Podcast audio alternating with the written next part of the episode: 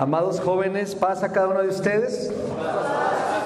Es un verdadero privilegio eh, poder compartir la palabra en esta noche y gracias por su amabilidad y por su atención y me gozaba mucho en, en unos momentos atrás donde estaban ustedes alabando a Dios. Bendigo a Dios porque tienen ese corazón dispuesto a alabar a Dios. ¿Cuántos aman a Dios en este lugar? Sí. Y me da mucho gusto que podamos externar nuestro corazón. Hoy, hoy quiero tomarme unos minutos para reflexionar en la palabra de Dios, que también es sumamente importante. Ya mi hermano Moy ha orado por la palabra, así que quiero invitarte que por favor eh, tomes tu lugar. Qué amable. Gracias, amigo. Mande. Ah, sí, por ahí alguien lo iba a poner, pero. Pero. Lo iban a poner por ahí. Sí, es correcto. Quiero que la persona que está a tu lado le digas, primero lo mires a los ojos, luego levantes la mano y le hagas así. No es el marcador de ninguno de los partidos. Le hagas así y le digas, es un mensaje triple esta noche para ti. ¿Qué? Pero primero míralo a los ojos y luego le pones así, no es 3-0 ni no, no, no, nada de eso. Y luego le dices, hoy Dios tiene un mensaje triple para ti, ¿ok? Triple, triple, triple para ti. Y así tú le quieres agregar, así como cuando ganó tal partido, tal, bueno, es, es otra cosa, ¿va? Pero tres, tres, un mensaje triple para nosotros. Creo que vivimos en una generación que está buscando propósito, que está buscando sentido y el verlos aquí, habiendo muchas cosas más que hacer, me llena el corazón de alegría porque sé que Dios está levantando una generación de jóvenes que aman a Dios con todo el corazón. Amén. Amén. Y que no solamente tiene que ver con el alabar a Dios, sino con vivir las verdades de la palabra de nuestro Dios. Todos pasamos por situaciones, todos pasamos por crisis. Alguien escribió lo siguiente, la vida es como un viaje en el tren. La vida es como un viaje en tren con retrasos, desvíos, humo, polvo, cenizas, sacudidas, intercaladas ocasionalmente por hermosas vistas y emocionantes ráfagas de velocidad. El truco de todo esto es, independientemente de lo que estés viviendo, agradecer al Señor por permitirte viajar. Mientras tienes vida, hay que, hermanos, hay esperanza y tienes un propósito. Así que no sé cuántos de los que estamos aquí, la vida es como el tren y tú ya le dijiste, hey, ya bájale, vamos demasiado rápido. O me tocó en la fila de en medio, ¿verdad? Donde no se ve nada. O te tocó estar acompañado con alguien que te está costando el viaje. O está habiendo demasiados obstáculos. Pero me parece que lo que primero tenemos que reconocer es que agradecemos que estamos vivos y que vamos en este viaje. Y este es un viaje acompañados con Dios. Amén. Entonces, una pregunta sincera. ¿Cuántos están disfrutando el viaje de sus vidas en este momento? Levante su mano. Ok. Bájenlas. ¿A cuántos de nosotros se nos está haciendo difícil el viaje de la vida en este momento. ¿Ok? Está bien. Y para ambos, Dios trae un mensaje para nosotros. Para los que está sonriendo la vida, Dios te dice, ¿sabes qué? si estás sonriendo algo en tu viaje, es porque nada ni nadie te ha dejado, yo estoy ahí contigo. Y si se te está haciendo muy pesado tu viaje, también hay un mensaje para ti. De decir, ¿sabes qué? No bajes las manos. Hoy Dios viene a esta reunión, está con nosotros y quiere encontrarse con nosotros para darnos nuevas fuerzas y para que nosotros vayamos a su presencia y encontremos fuerza para salir adelante. Elizabeth Smart vivió la pesadilla que todo padre de una niña de 14 años nunca le gustaría vivir. Fue horrible la experiencia. El 5 de junio del 2002, Elizabeth desapareció sin dejar rastro. Se la llevaron a punta de cuchillo de su propio dormitorio en medio de la noche el horror de su secuestro y los esfuerzos de rescate subsiguieron unos días, unas semanas y meses. Nadie sabía de ella. Elizabeth se sentía completamente rota y destrozada, una jovencita de 14 años se preguntara si después de lo que le estaban haciendo, alguien la iba a amar, si iba a sobrevivir, si iba a salir adelante. Nueve meses estuvo secuestrada.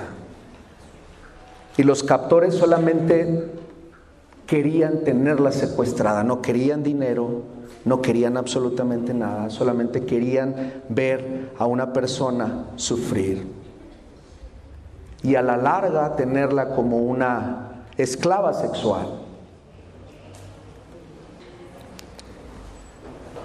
Los padres nunca se cansaron de buscarla. Todos los días, a todas horas. Siempre estaban preguntando, siempre estaban ahí buscándola y ellos no se cansaron de buscarla. Hasta que un día esta jovencita pudo salirse y escaparse y estaba a solo cinco kilómetros de su casa. Ahí estuvo por nueve meses incomunicada. No le daban de comer.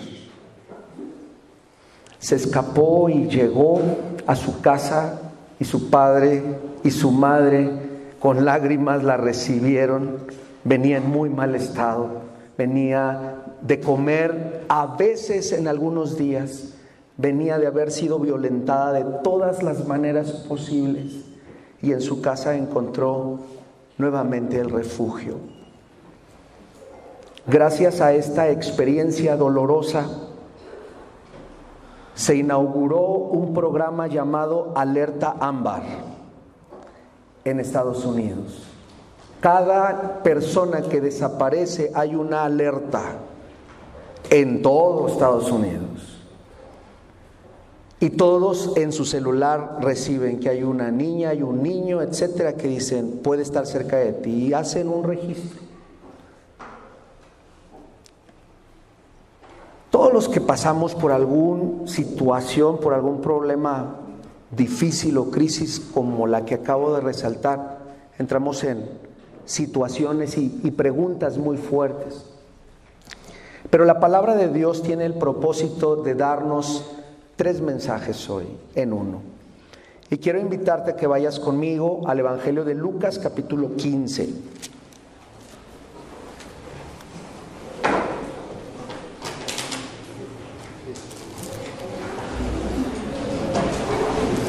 Y voy a leer del verso 11 en adelante. Lucas 15, voy a leer del verso 11 en adelante. ¿Están ahí? Algo que me gusta de Lucas es que Lucas fue un joven estudiado, estudió en una de las mejores universidades de su tiempo. Se pudo haber dedicado a la medicina toda su vida y hacer su proyecto, pero utilizó su profesión y su manera analítica de ver las cosas para registrar sus verdades o las verdades del Evangelio de Jesucristo. Alguien ha dicho que se convirtió en el doctor de cabecera del apóstol Pablo. Y que el apóstol Pablo en medio de sus enfermedades era curado por Lucas. Así que la palabra de Dios no está divorciada de que tú te prepares, que tú estudies, que tú te capacites, que tú salgas adelante en lo académico, en lo empresarial, en cualquiera de tus proyectos. Lo que la palabra de Dios dice es que hagas lo que hagas, debes de tener visión del reino de Dios. Eres doctor, ten una visión del reino de Dios. Eres empresario, sé un empresario con visión del reino de Dios. ¿Te gusta la política? Bueno, sé un político con visión del reino de Dios. ¿Eres un veterinario? Bueno, también con visión del reino de Dios, ¿verdad? ¿Cuántos tienen mascota aquí? Muy bien. Yo aseguraba que en casa no íbamos a tener mascota. Casi lo podía firmar, ¿verdad? Con notario. Pero todos decimos, pero la pandemia, ¿verdad? Y un día llegó un perrito salchicha. Su nombre original era Chicho. Mis hijos dijeron, él tiene que empezar una nueva vida, así que su nombre va a ser Chase. Ah. Así que Chicho ya no es Chicho, sino ahora es Chase. Y Chase es parte de la familia Jaramillo Aguirre, ¿verdad? Y ahí está. Y me parece, hermanos, que Dios nos ama en todo nuestro proyecto que hacemos. Somos estudiantes, tenemos a nuestros papás, vivimos con nuestros tíos y tenemos a nuestra mascota y nos gusta salvar el planeta y nos gustan las, las causas sociales y está bien. Dios quiere que también seas alguien que siempre está proponiendo y que eres inquieto y qué bueno por ello. Pero no te olvides de lo más importante. Lo más importante es tu proyecto eterno, ¿ok? Y de eso quiere hablarte la palabra de Dios hoy. Lucas supo que su profesión iba a ayudar a otros a través de lo que él escribió. Y alguien dijo, si el libro de Lucas no estuviera en la Biblia, ¿de qué nos hubiéramos perdido? Nos hubiéramos perdido del capítulo 15 del Evangelio de Lucas, uno de los capítulos más hermosos de la Biblia. Y aprovecho el paréntesis para decirte con todo mi corazón que me encanta verte alabar a Dios y adorar a Dios. Pero quiero invitarte que también te enamores de la palabra de Dios. Ahí se cierra el círculo. Desde el corazón de conocer la palabra de Dios, tú adoras y tus dimensiones como adorador se vuelven muchísimo más grandes. Algo de lo que nos pudimos haber perdido si Lucas se hubiera dedicado a consultar y a poner una farmacia y no hubiera escrito, nos hubiéramos perdido de la parábola de quién? Del hijo pródigo. Así que no ejerces, Lucas. Tal vez él dijo, pues no, no, no ejerzo. Pues eres un fracasado. Pues sí, soy un fracasado. Ahora, ¿qué te dedicas, Lucas? Pues me dedico a escribir. Ah, sí, ¿qué escribes? Una historia de un tal Jesús y ando investigando.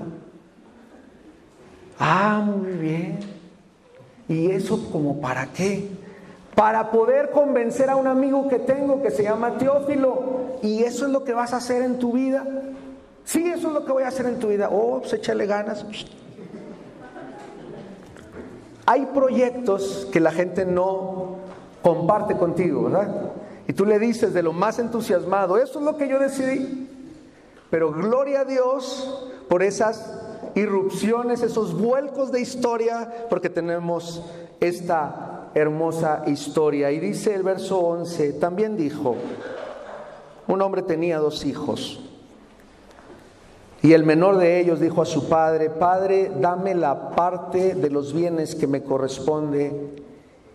Y le repartió los bienes. No muchos días después, juntándolo todo, el hijo menor se fue lejos a una provincia apartada. Y allí, lo tengo subrayado en la Biblia, es desperdició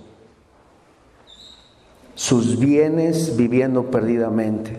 Y cuando todo lo hubo malgastado, vino una gran hambre en aquella provincia y comenzó a faltarle. La Biblia no dice qué le comenzó a faltar. Y pareciera ser que deja una raya allí para que uno pueda identificarse con cosas que faltan en la vida cuando tú te alejas del propósito divino. 14. Y cuando todo lo hubo malgastado, perdón, ahí 15, y fue y se arrimó a unos de los ciudadanos de aquella tierra, el cual le envió a su hacienda para apacentarse cerdos, y deseaba llenar su vientre de las algarrobas que comían los cerdos, pero qué hermanos, nadie le daba, ni siquiera eso.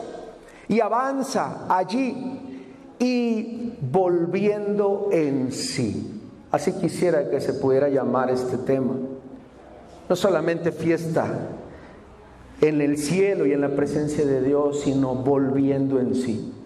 Hoy creo firmemente en el nombre de Cristo que muchos de los jóvenes que están aquí van a volver en sí.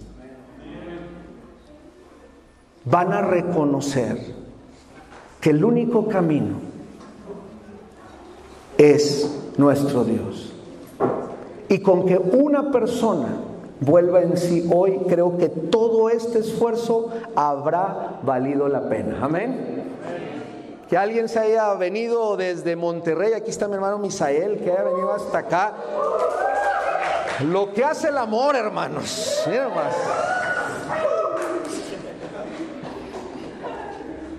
No, realmente Él viene a ayudarme en la predicación, hermanos. Él no viene por otros propósitos nuestro director de jóvenes de allá del Distrito 4 y nos da mucho gusto tenerlo aquí, ¿verdad? Ese U, ¿qué significa? ¿Que ya está el reporte en la sabiduría? Ok, avanzamos.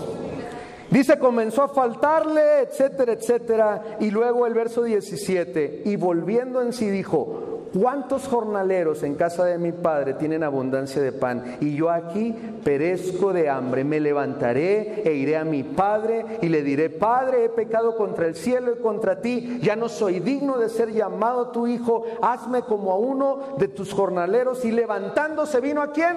A su padre. Ahí está, volviendo en sí y levantándose vino a su padre. Eso es lo que Dios está esperando. Porque lo que sí creo es que el Señor está con los brazos abiertos esta noche esperando a muchos de nosotros que aún no nos hemos decidido por Él. Lucas 15 es un mensaje triple para que nos quede claro lo que quiere decirnos Jesús a través del evangelista. O sea, hace que antes de la parábola del hijo pródigo hay dos parábolas anteriores y tratan exactamente de lo mismo. Tratan de este mismo mensaje. La primera parábola es la parábola de la moneda perdida.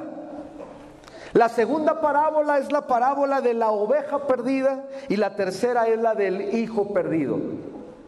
Y Dios te quiere dar este triple mensaje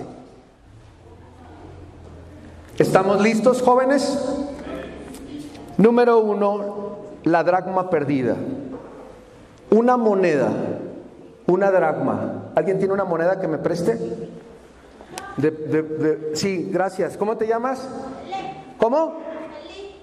Eli. Eli, Eli, ven, Eli, dame la moneda. No va a regresar, pero gracias por...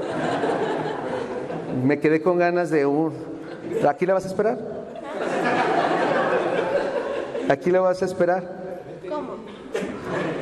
Mira, ahorita te la regreso, pero me, estoy quedando así, no sé qué hacer. Aquí siéntate, ahorita te la regreso. La moneda, aquí la tengo en la mano. Si se saben la historia del regio, ¿no se saben? Que encontraron a un regio de Monterrey haciendo esto. Y que le dijeron, ¿qué estás haciendo? Dijeron, estoy gastando el dinero. Así se gasta el dinero, ¿eh? Ok, muy bien. Volvemos a la moneda. Una moneda no tiene sensibilidad y no se sabe perdido. Una moneda representa las personas, escucha, que están perdidas en el mundo pero no están conscientes de su situación. La parábola primera, el primer mensaje, es para muchas personas que niegan estar perdidas, niegan necesitar ayuda de parte de Dios. Pueden estar en medio de vicios, pueden estar en medio de situaciones y la moneda aquí está y nadie la mueve si no la mueve el dueño. La primera parábola, ¿ya se la quiere llevar? Ya, está bien, gracias. Sí, te la puedes llevar. La primera parábola tiene que ver con que esta moneda se perdió y nos quiere dar una razón. Hay muchos jóvenes que no se saben perdidos. Creen que todo está bien en su vida. Creen que tienen todos los años por delante. Creen que porque sus papás están en la iglesia y en el Evangelio es pasaporte familiar y les alcanza hasta allá la salvación. Que no necesitan una relación personal con Dios y que con ir a la iglesia es suficiente. La moneda se perdió adentro de la casa, ni siquiera afuera, adentro.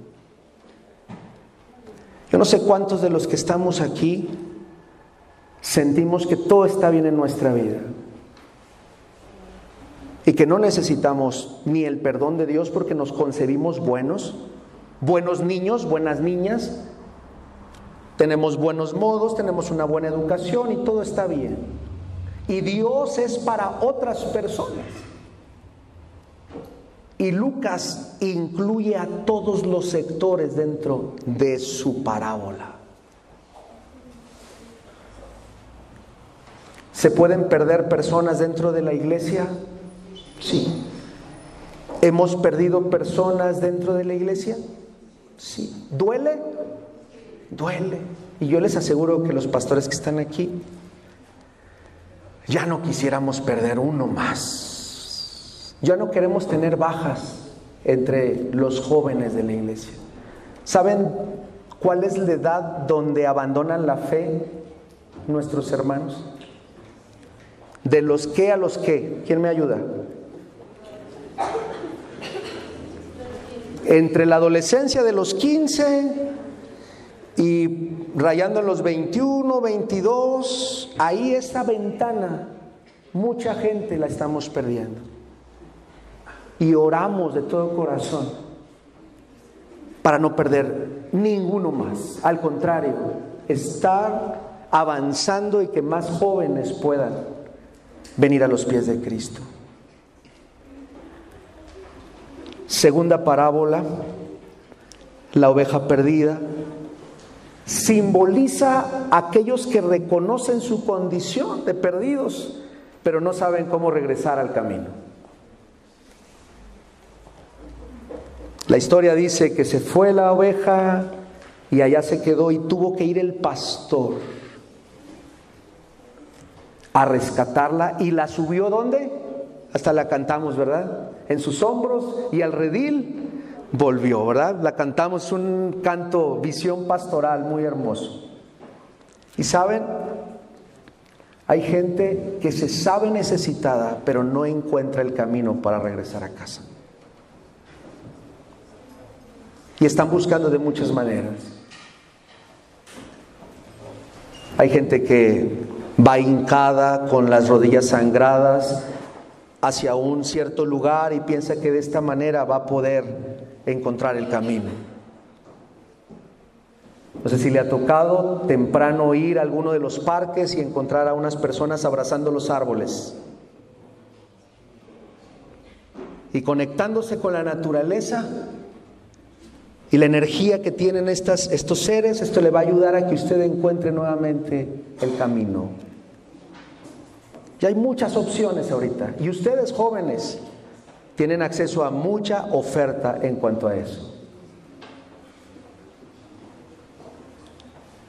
Y la tercera es el hijo pródigo. Representa a quienes se saben que están perdidos y conocen el camino de regreso a Dios, pero en algún momento eligen alejarse. La historia del hijo pródigo nos muestra cómo el pecado lleva a las personas lejos de Dios. Y cuando la persona está lejos de Dios, empieza a deteriorarse en todo sentido, moralmente, físicamente, espiritualmente, familiarmente, etcétera, etcétera. La historia del Hijo Pródigo nos enseña la necesidad de volver a Dios, incluso cuando hemos desperdiciado nuestras vidas en el pecado, y ese es el mensaje triple. Prometí no tardarme tanto y quiero cumplir mi palabra, y es, no sé cuántos de nosotros nos sintamos identificados con alguna de estas personas. Si tú crees que estás bien, hoy quiero decirte delante de Dios que necesitamos acercarnos a Él y necesitamos encontrarnos con el Señor. Si tú te sabes necesitado y perdido, pero no encuentras el camino hoy a través de Cristo, me gustaría hacer un llamado y que tú pudieras venir a los pies del Señor y decirle, Señor, ayúdame. Si tú eres un hijo o hija pródigo que se fue hace tiempo y que sabes el camino y que te está costando regresar, hoy es una buena oportunidad para reflexionar. Quiero comentarte algo y es que el Nuevo Testamento nos presenta a nuestro Dios como Padre el Antiguo Testamento lo presenta de diferentes formas, como el juez, Jehová de los ejércitos, pero donde conocemos a Dios como Padre es en el Nuevo Testamento. Esta parábola nos lo presenta como Padre. Y la parábola del, buen, del, del hijo pródigo dice que tenía dos hijos. El tipo de relación que Dios quiere tener con nosotros, de padre y de hijo. Dios no creó esclavos que tienen que obedecer a la fuerza. Dios no creó robots que tienen que cumplir todo al pie de la letra. La parábola habla de dos hijos. Alguien escribió que cada uno de nosotros asociamos al Padre Celestial en función de nuestra experiencia con nuestros padres terrenales. Y muchos de nosotros tal vez traemos historias rotas de paternidad. Y eso nos impide a relacionarnos con el Padre Celestial. Hemos tenido un Padre distante y así pensamos del Padre Celestial como un Padre distante. Hemos tenido contacto con un padre o con una mamá iracunda y pensamos que así es Dios iracundo. Pensamos que Dios es porque tenemos una figura de padre que es violento y nos ha maltratado, nos ha humillado y pensamos que no debiéramos de acercarnos porque a lo mejor así es Dios. Y la imagen que nos quiere el Nuevo Testamento a través de Cristo es de papá y de hijo. Y yo quiero invitarte a que esta noche regreses a casa de papá, papá celestial. Y que podamos decirle con todo nuestro corazón al Señor, ¿sabes qué? sí necesitamos que nos afirmes, que estés con nosotros, que nos ayudes. Dice la Biblia en esta parábola que el hijo volvió en sí. Hay jóvenes que vuelven en sí, pero no se levantan. Hay jóvenes que saben que donde están no es su lugar, pero nunca se levantan de su realidad. Este hijo hizo varias acciones y a mí me gustaría que esto fuera lo que te llevaras hoy. Primero, reconocer la realidad en la que vivimos. La segunda es que podamos darnos cuenta de esta necesidad profunda de Dios. Cada uno de nosotros necesitamos de Dios. Necesitamos de Dios. Estas actividades que se realizan es porque vemos una urgencia de atender a nuestros jóvenes y que nuestros jóvenes se encuentren con Dios, que nuestros jóvenes se reconcilien con Dios, que nuestros jóvenes conozcan a Dios. Cuando está hablando de los hijos, me parece que es importante que reconozcamos que hoy tenemos que cerrar filas. A mí me gustaría hacer tres llamados. El primero es para todos aquellos que nos hemos perdido dentro de la iglesia.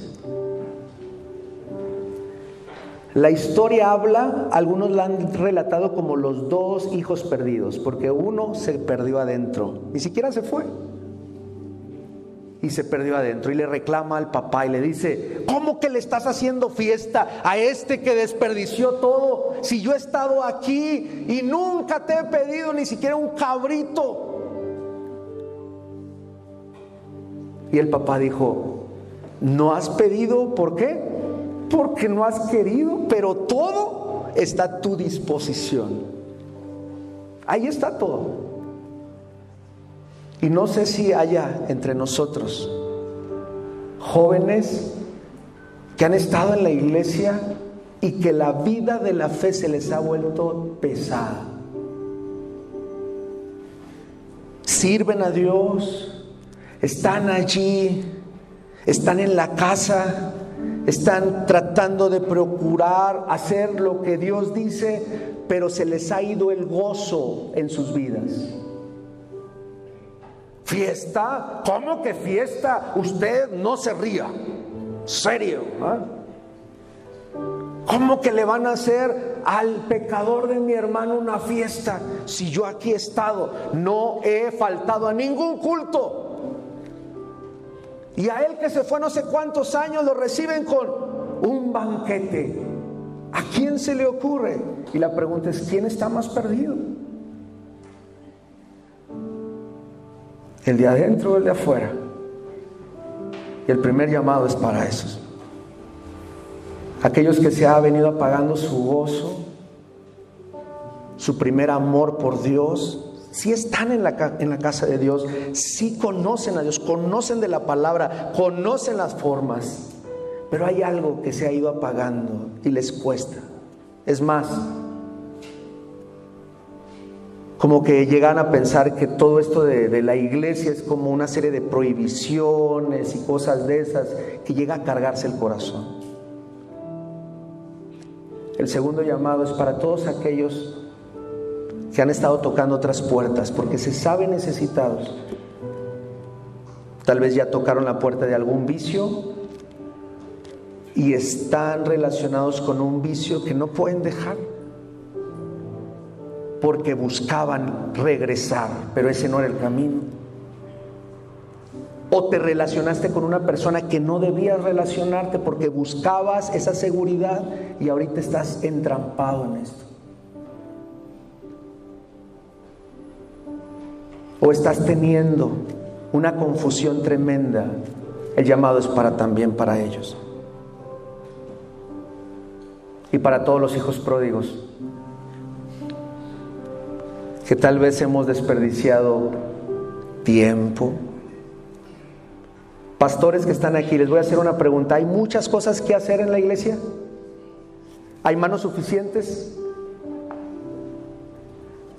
¿Qué pasaría si todos nuestros jóvenes estuvieran integrados a todos los ministerios y a todos los proyectos de iglesia? ¿Cuántos dicen amén ahí atrás? ¿Qué pasaría? ¿Qué dinámica tomaría nuestra iglesia? Pero para estar allí necesitamos encontrarnos primero con Dios. Encontrarnos con Dios. La palabra es muy clara y yo creo que Dios ha hablado a tu corazón. Lo después que hizo, dice, y comenzó a faltarle, me gusta esta parte porque yo no sé qué te ha estado faltando en tu vida. Gozo, propósito, alegría, proyectos. Y si te identificas con esta historia, después de volviendo en sí, dijo el hijo pródigo, me levantaré e iré a mi padre. Todos aquellos que en esta noche sientan que Dios está hablando a su corazón, te invito a que te levantes y que vengas y oremos al Señor. La invitación ya está hecha. Vamos a orar. ¿Quién siente en su corazón que Dios está diciéndote, ven a casa?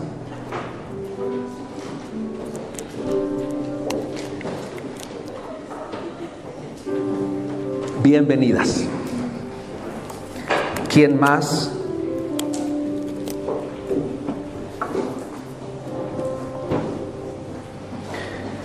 Gloria a Dios.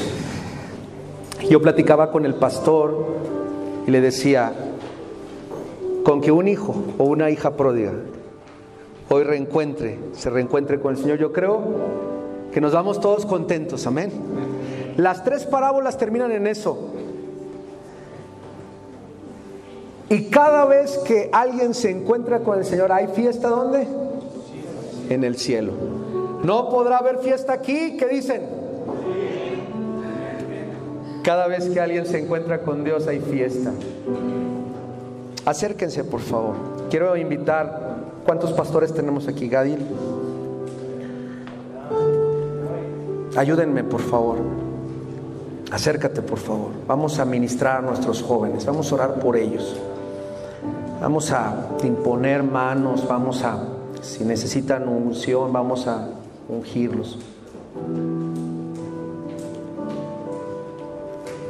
Bienvenidos, bienvenidos, pásenle.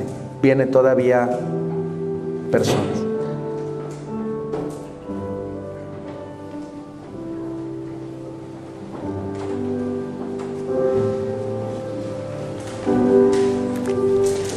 Antes de orar quiero decirles algo.